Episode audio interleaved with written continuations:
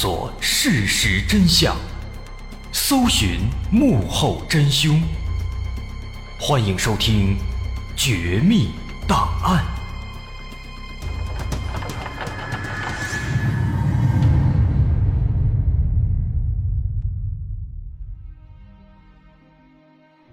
还原事实，探索真相。欢迎来到今天的《绝密档案》，我是大碗。二零一零年，黑龙江的一名男子发现自己的妻子离奇失踪了。虽然他及时报了警，但是两三个月的时间过去，妻子的下落却一直没有新的进展。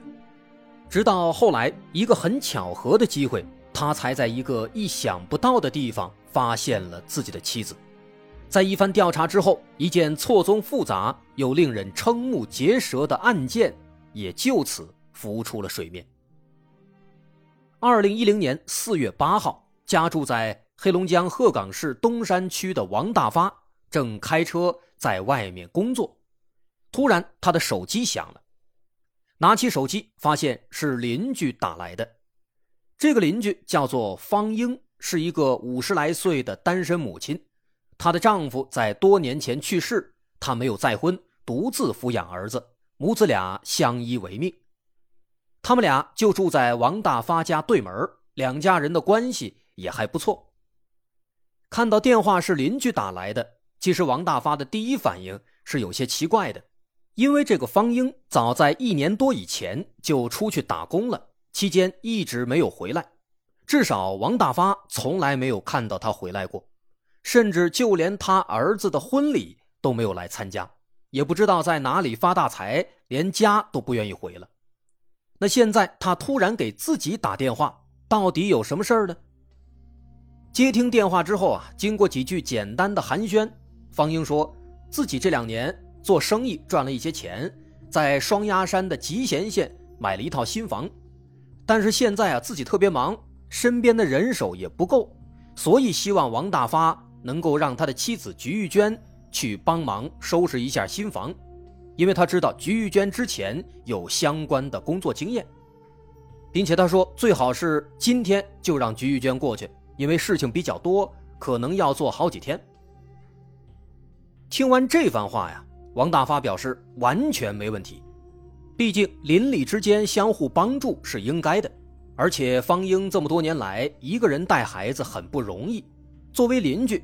他也愿意多帮帮忙，况且自己的妻子菊玉娟一直赋闲在家，能去就去吧。王大发并没有感到这件事儿有什么不妥，于是当即就答应了，并且让方英直接和妻子菊玉娟联系。王大发这边呢，因为他的工作原因，经常会几天回不了家，这次也一样，直到六天之后的四月十四号，他才再次回到家中。可是回家之后，却发现妻子竟然还没有回来，这让王大发有些着急了。于是他拨通了邻居方英的电话，在电话中问了一下工作的进展，顺便问妻子鞠玉娟什么时候能回来。另一边的方英在听了之后，连忙道歉，他说：“哎呀，非常不好意思，房子其实已经收拾完了，现在两个人一起去了南方。”因为自己这两年一直在南方做产品直销，赚了不少钱。菊玉娟在听说以后呢，也想跟着一起来做，所以两人头脑一热就直接过来了。哎，忘了跟你说了，在电话的最后，方英还说他们打算在这里干上两三个月，赚点钱就回去，让王大发不要担心。这个消息啊，说实话让王大发感到有点懵。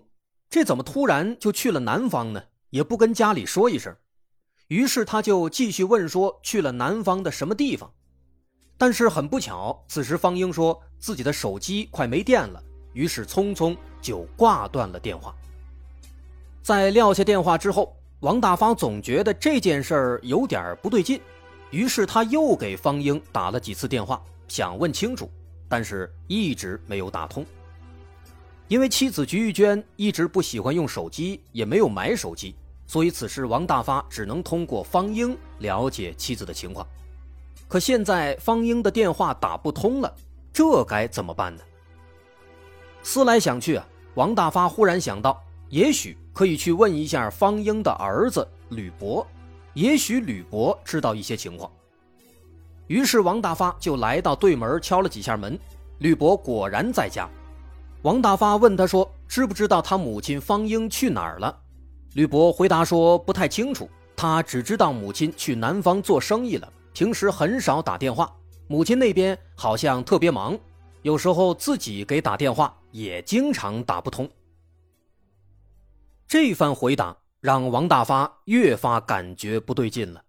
因为这几年传销组织特别猖狂，方英和自己的妻子菊玉娟都没有什么文化，难道他们被骗进了传销组织吗？尤其吕伯说母亲的电话经常打不通，好像很忙，这似乎确实很像是传销组织的一些特征，因为这些组织会严格控制受害者的生活起居，限制他们和家里联系。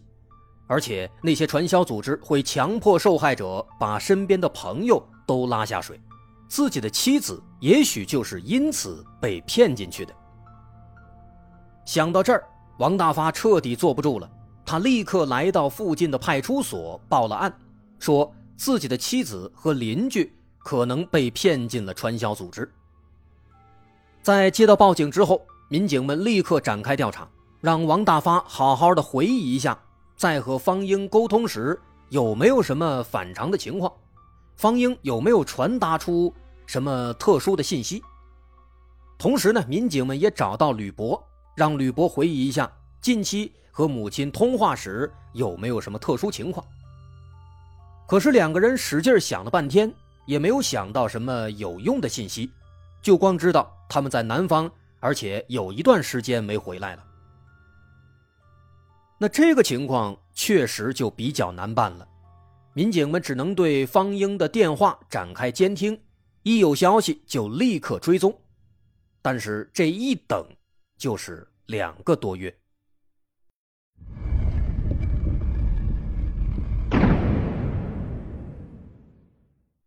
转眼来到了六月十八号这天晚上七点多，王大发到自家的仓库里找东西。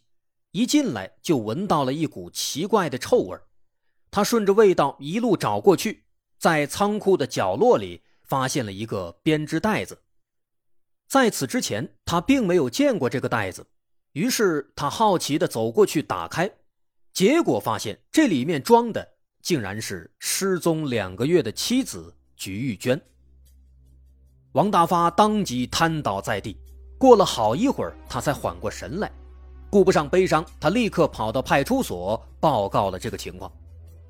民警们也不敢怠慢，立刻赶到现场，对尸体展开检查。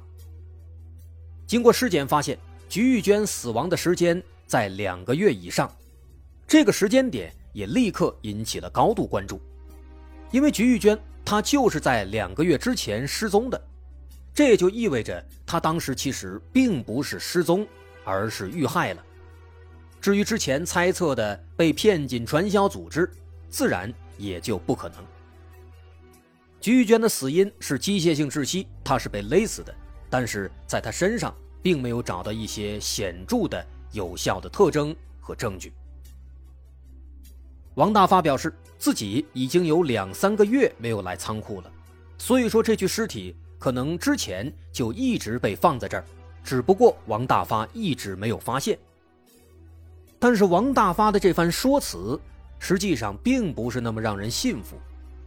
虽然说仓库是一个不经常用的地方，但是两个多月都没有去一次仓库，这频率好像有点说不过去。况且仓库就在他们家的院子里，按理来说应该经常会用到才对。正因此，警方首先怀疑的其实是王大发。不过，对这起案件来说呢，其实王大发是冤枉的。警方第一时间对他做了调查，发现他确实没有作案的时间和动机。王大发没有问题，那么下一个有嫌疑的自然就是当时打电话的邻居方英。王大发说自己一直在尝试寻找方英，但是方英一直没有回来，家里只有他的儿子吕博。但是吕博对母亲的行踪也不知情。这个情况确实有点麻烦。为了寻找方英的踪迹，警方对方英的亲戚朋友展开了逐一询问，了解情况。然而，最后的结果让他们更加疑惑了。据方英的亲戚说啊，他们已经很久没有见到方英了。上一次见到方英是在一年前，去年的四月份，甚至在半年多以前，方英的儿子吕博举办婚礼，方英都没有在场，就只是在电话里通知了亲戚们，说自己太忙了回不去，让亲戚们多来帮帮忙。不得不说啊，作为一个中国人，这种行为恐怕很难理解。自己的儿子结婚这么大的事情，他竟然不在场，他怎么想的？所以警方只能猜测，也许方英和儿子吕博之间关系不太好。可是后来一查，却发现恰恰相反。方英的丈夫在吕博小时候就意外身亡，母子俩相依为命。一起生活了这么多年，儿子吕博是他唯一的精神支柱。但是从这个角度来看呢，他不来参加儿子的婚礼就更加反常了。这到底是为什么呢？不要着急，我们先来梳理一下目前遇到的疑点。首先，这件事最初的开端是王大发在四月八号接到了那通方英的电话，要让妻子。去帮忙收拾房子，在这之后呢，他就再也没有见过妻子了。所以说，妻子的失踪和遇害跟这通电话肯定是有关联的，这一点毋庸置疑。不过啊，警方虽然说一直在尝试监听方英的电话，但是这两个月以来，王大发却并没有再次接到他的电话，他似乎是在有意的躲避侦查。从这一点来看呢，方英的嫌疑好像确实是存在的。但如果杀害菊玉娟的凶手就是方英，那么他的动机是什么？于是警方对方英的为人和社会关系做了进一步的调查走访，但是最终发现他和邻居王大发一家没有什么仇怨，关系也一直不错，他似乎没有理由去杀害菊玉娟。此外，之前提到，大家最后一次见到方英是在一年前，他去了哪儿？他的一系列反常行为和这起案件之间到底存在什么样的关联呢？看起来，只有找到方英，这起案件才会明朗。可是，该如何找到方英呢？在对方英的家属走访的过程中，他的儿子吕博渐渐引起了警方的注意。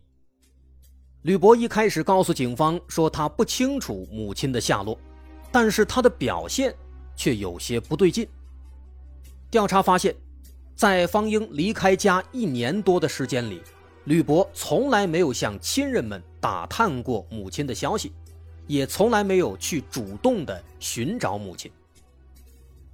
对此，吕博的解释是因为母亲偶尔会给自己打电话，自己知道母亲在外面做生意很忙。但这个解释显然是有些苍白的。他的母亲到底在哪儿做生意？到底是什么生意这么忙，连他的婚礼这种人生大事都不来参加？这些问题，吕博并不知道，他也并不关心。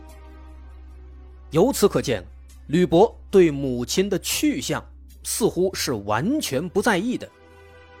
那么这个情况就非常可疑了。专案组经过分析，认为这个吕博的身上应该藏着大秘密，于是立刻把吕博捉拿归案。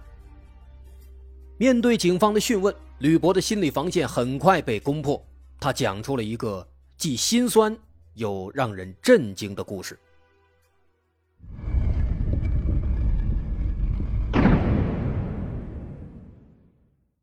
一九八七年，吕博六岁。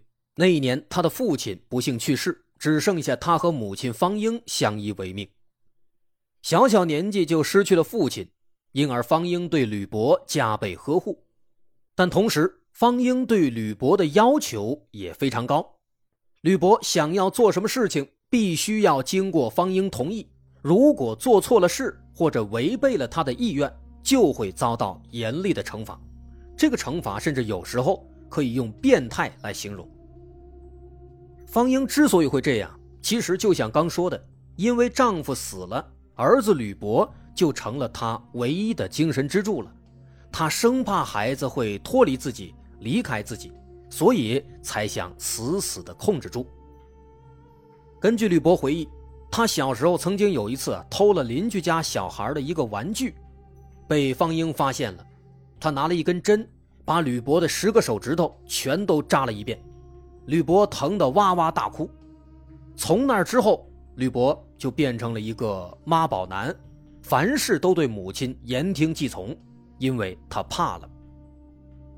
而母亲方英对他的态度呢，后来也一直变得非常好，没有再出现过那种变态的惩罚。这对母子之间似乎已经找到了一种比较完美的相处模式了，但是这只是暂时的。时间飞逝，二零零二年，吕博二十一岁，他在当地的矿井找了一份工作，在单位里，他陆续结识了几个女孩子，也谈了几次恋爱，但是这几次恋爱却没有一个好结果，并不是因为吕博对对方有什么意见，而是因为，在每次恋爱过程中，方英都要从中作梗，强迫吕博分手。方英认为这些女孩配不上自己的儿子，不应该和自己儿子在一起。一开始，吕博对母亲的想法表示理解，认为她也是为了自己好，毕竟是人生大事儿嘛，母亲给把把关，这也是正常的。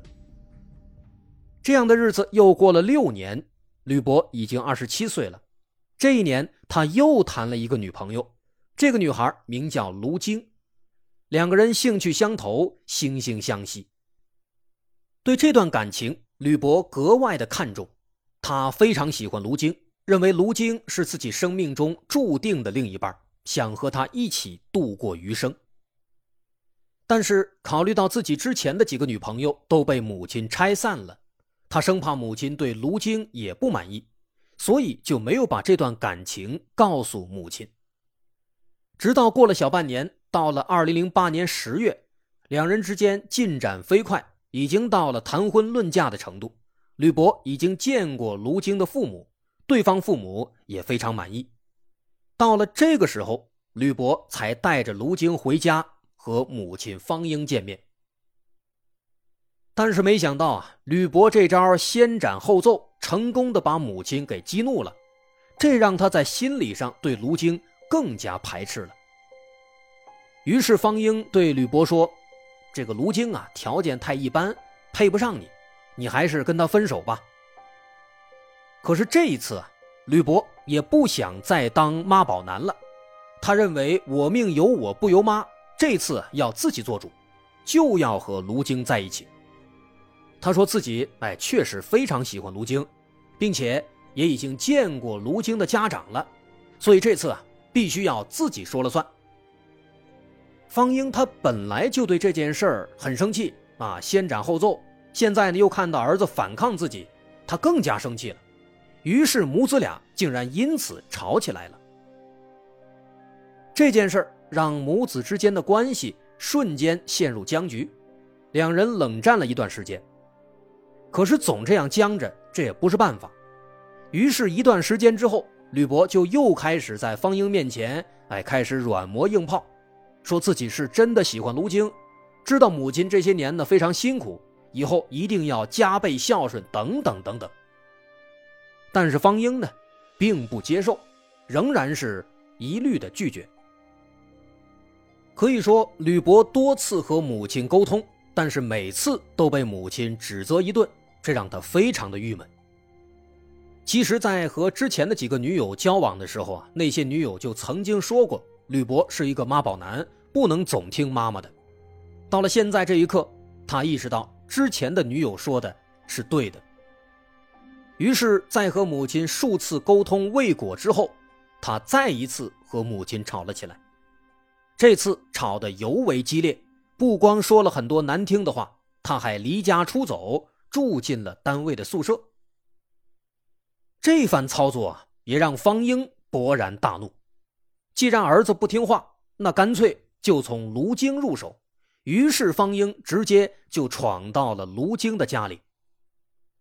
卢京的父母看到未来的亲家母来了，非常热情的迎接，但是没想到啊，方英一进门就破口大骂，说他们的女儿是狐狸精等等等等。卢京的父母被这么骂了一顿啊，还没搞明白是怎么回事呢，方英又气势汹汹的摔门出去了。很快这件事就被吕伯知道了，这让他又脸红又生气，赶紧向未来的岳父岳母道歉，并且回到家里和母亲对峙。然而万万没有想到，回到家之后，还没等他反应过来，母亲啪啪两巴掌直接就打在了吕博的脸上。吕博也气急了，当场和母亲就展开了对骂，各种脏话越骂越难听。最后，他在愤怒中再次摔门而出。这件事儿让吕伯忍无可忍，他已经下定决心，就偏偏要叛逆一次，不管母亲怎么阻挠，都必须要和卢静结婚。然而，让他没想到的是，几天之后，他突然接到了母亲的求和电话，在电话里，母亲竟然想开了。同意了他和卢京的婚事，并且表示要找一个时间好好的聊一聊。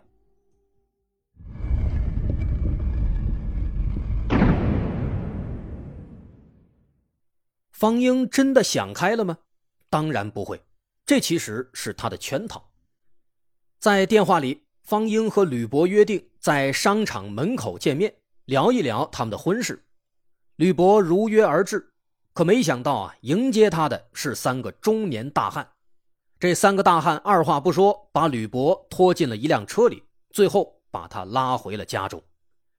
方英早已等候多时，在三个大汉的帮助下，他把吕伯关在了卧室里，并且锁住了房门。到这个时候，吕伯才知道自己被骗了，母亲是不可能同意这门婚事的。不仅如此。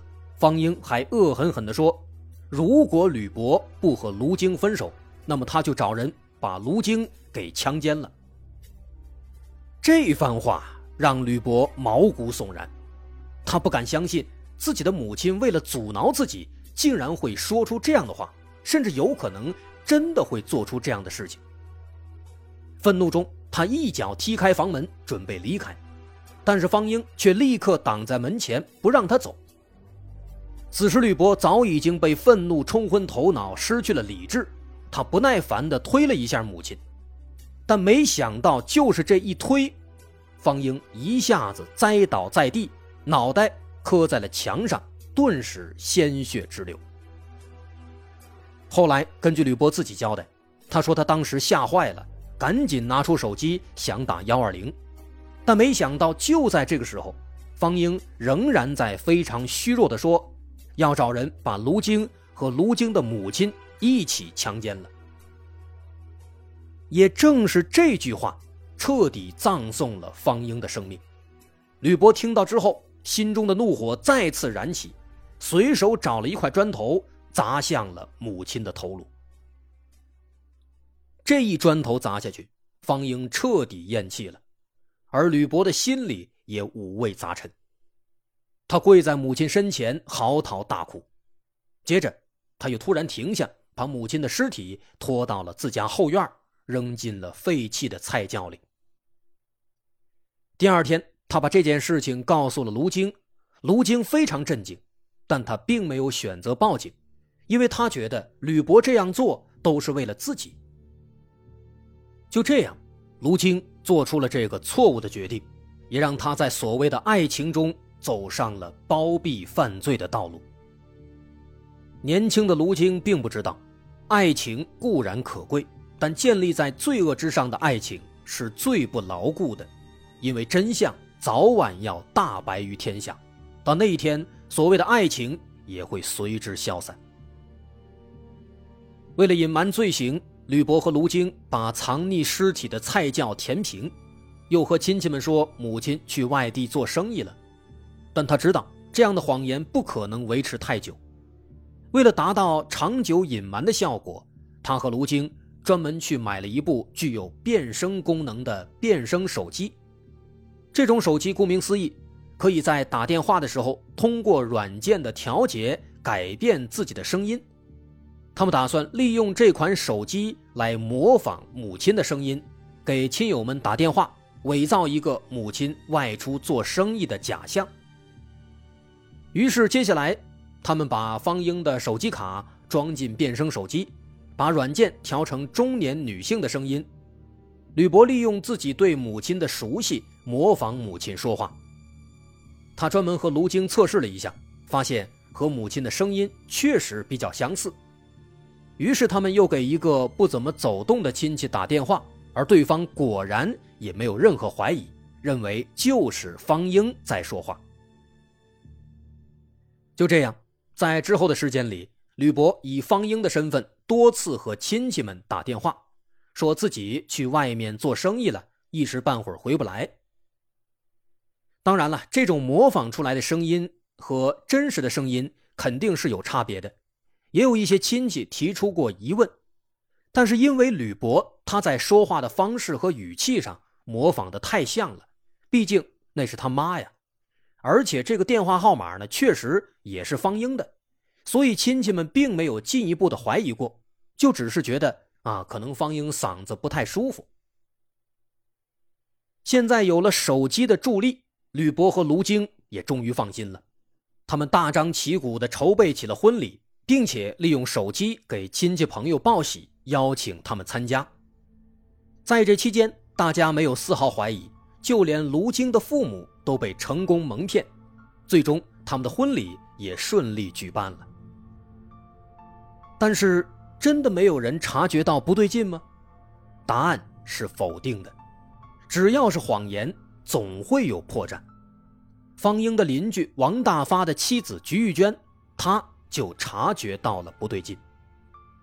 一开始，菊玉娟一直追问方英去了哪里，为什么孩子结婚这么大的事情都不回来。吕博被问得哑口无言，只能搪塞了几句，挂掉电话。几个月之后，在案发那天，二零一零年四月八号，吕博突然接到了菊玉娟的电话，在电话里，菊玉娟阴阳怪气地问说：“你们家的菜窖怎么填上了？”不会是里面闹鬼了吧？这句话让吕博汗毛直立，他立刻强装镇定，回答说：“我不知道你在说什么。”但是菊玉娟呢，却不紧不慢地表示：“哎，这事儿啊，我没告诉任何人，包括我丈夫，现在也都还不知道呢。”其实菊玉娟这番话呀，已经说得很明白了。吕伯一听，他也不再装傻，连忙表示。可以去他家里见面详谈，菊玉娟答应了。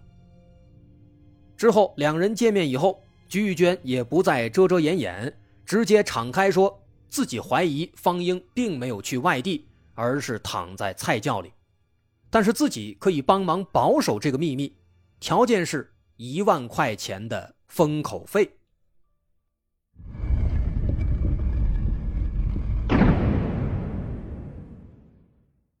咱们说到这儿，想必大家也都已经猜到了菊玉娟她最终遇害的原因。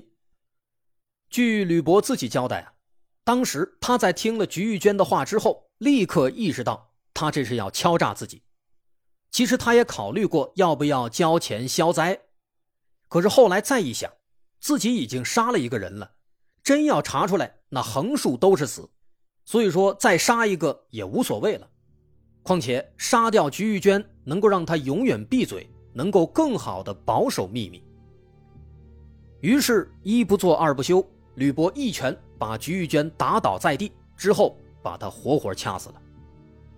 接下来，他找了一个编织袋子，把尸体放进去，拖到了菊玉娟家仓库的角落中。随后，他返回现场，做了一次仔仔细细的清洗，之后迅速离开。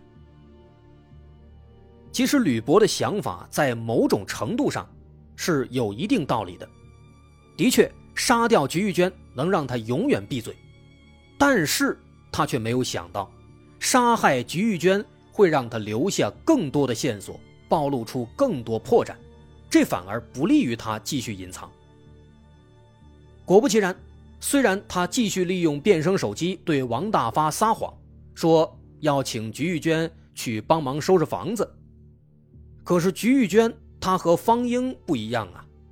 方英是孤身一人，没人惦记，就算失踪了也没有人会找。